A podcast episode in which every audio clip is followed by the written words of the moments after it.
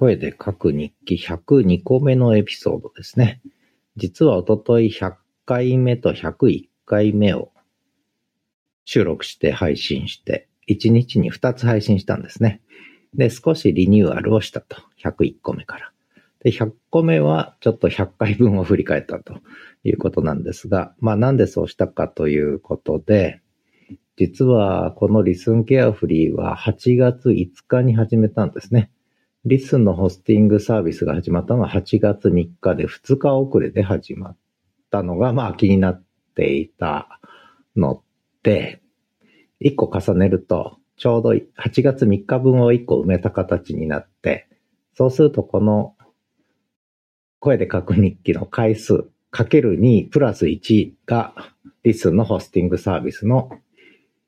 まあトータル日数に一致するという、まあどうでもいい話はさておき、今日のタイトルは、ノルウェーのノリと、英語の糖度の溶け具合と、浴場する冬と、シャーベットとアップルパイとヨーグルトの話、えー、ノルウェーのノリ、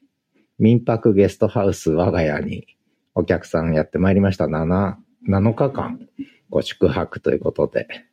えー、ビジネスかと思ったら、もう完全にホリデーだという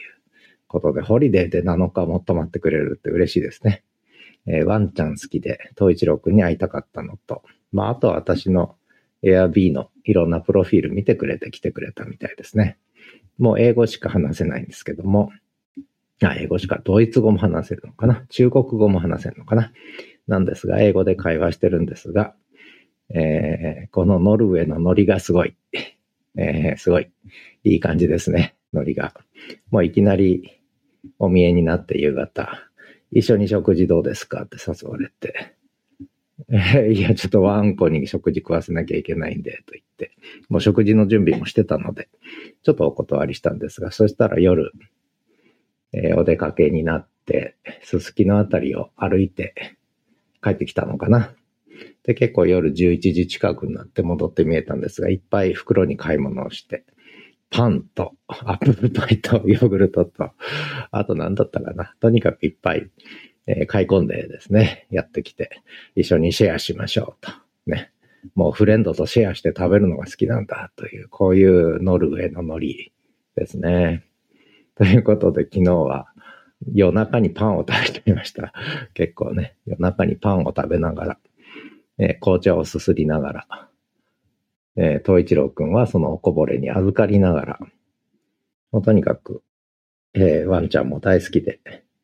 ね、フレンドとのシェアも大好きで、で、とにかくマイペースで英語で喋りまくるということですね。あの、それで私の英語も錆びついて、凍りついて、北極の、南極の永久凍土のようになってたんですが、まあ、少しそのおかげで英語の凍土の溶け具合がちょっとだけ緩んできたかなという。まあそんな札幌ちょっと気温が上がって、あの、結構道がシャーベット状になってて、歩きにくいんです、とてもね。で、しかも除雪車が走り回ってて、これもまた散歩しにくい状況になってるんですけれども、まあ、札幌の気温上昇上昇と合わせて私の英語の永久凍土も少しほどけてきたかなということで、なんとなくこう、なんちゃって English を喋ってるんですけど、時々やっぱり出てこないんですよね、言葉がね。これはまだまだ凍ってるぞということですが、まあいいですね、インターナショナルな、こんなゲストハウスなんかやってみると面白いですね。いろいろと生身のコミュニケーション、肉声のコミュニケーション、えー、言語の違いを超えたコミュニケーション、えー、ホモサピエンス同士のフレンドリーシップとシェアの文化、なかなか面白いですね。これはね。あの、結構楽しくなってきました。最初はやっぱりね、ゲストハウスとか知らない人が来るので、めんどくさいし嫌だなと思う部分もなくはないんだけども、まあやってみると楽しいですね、これはね。はい。そんなことで、結構3月の予約も入って、嬉しいですね。最近はそういう新たな、こう、生身の出会いっていうかな。えー、オンライン上の出会いもいいんですけれども、生身の出会いもいいですね、生身の出会い。で、そんな生身の出会いに関して、浴場する冬ですけども、真冬なのに東一郎くんがちょっと浴場してって、これはちょっとあちこちで喋ったんですが、もう本当に一番近くの近所の歩いて100歩ぐらいの家の講義の女の子が、ちょっとメンス中で、えー、その匂いに東一郎くんは完全にやられて、普段は見向きもしないんですね。その子が、その講義ちゃんが遊びに来ても大体東一郎くんはそっぽ向いてるんですけども、あんまり興味なさそうなんですが、匂いにやられてるんですね。やっぱり熟女の、こう、なんというか、漂う香りがあるんでしょうね。私もなんとなく記憶にありますけれども、あの、ちょっとやられちゃってる感じで、ここ3日4日、5日ぐらい、もうとにかく散歩に出ると一目散にそこにターッと向かって、もう玄関の前でずっと待ってるわけ。もうまるでロミオとジュリエットの世界で。ちょうど2階に上がる階段が玄関になってるんですけど、外階段が。そこの階段を、東一郎くんは上がっていかないんですね。やっぱり人のお家だって分かってて。後ろ足だけは一番下に必ず残してて。えー、前足だけを2段目、3段目ぐらいまで伸ばして。で、後ろ足はずっと下から上げないんですね。で、それでずっと上を見上げて、出てこないかなって思ってて、まるでもうロミオとジュジュリエット状態という。えー、ロミオになった冬の東一郎、浴場中。結構大変なんです。あの、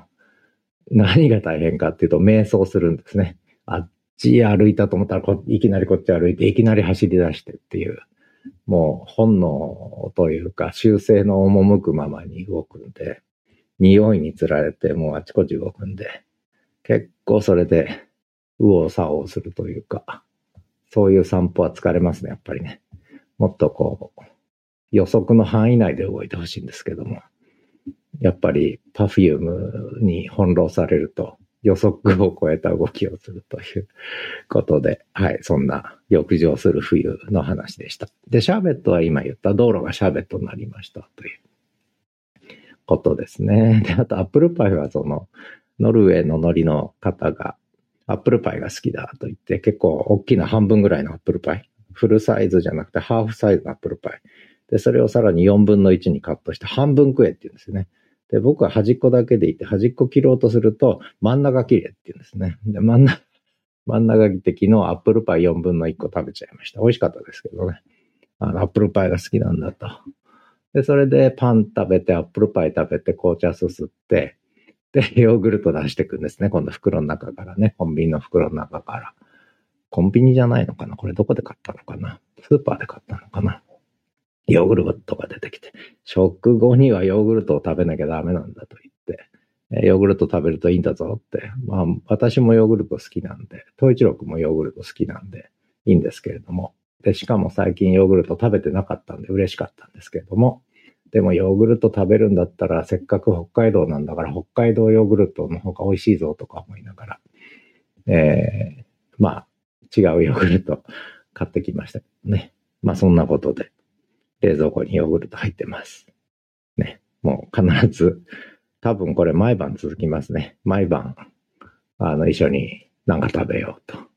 いう話になりそうですね。で、今日も、あの、朝散歩一緒に行ってもいいかって言うから一緒に行って、で、そしたら今度は、ちょっとスーパーマーケット教えろと言って、ショッピングモール教えろって言って教えて、で、今そこに出かけてて、で、何しに行くかっつったら、もう東一郎くんに、ワンコの東一郎くんに、えー、なんかドッグフードっていうかドッグおやつ、犬のおやつを探しに行くんだ、つって、えー、ありがとうございますって感じでやってます。これがノルウェーのノリということで、えー、もうじき10分なので、えー、 Listen carefully、声で隔日記の102個目のエピソードでした。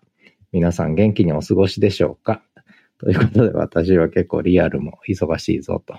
楽しいぞということです。えー、 LISTEN は出会い系。民泊ゲストハウスも出会い系。いいですね、出会い系。私は好きです。ではまた。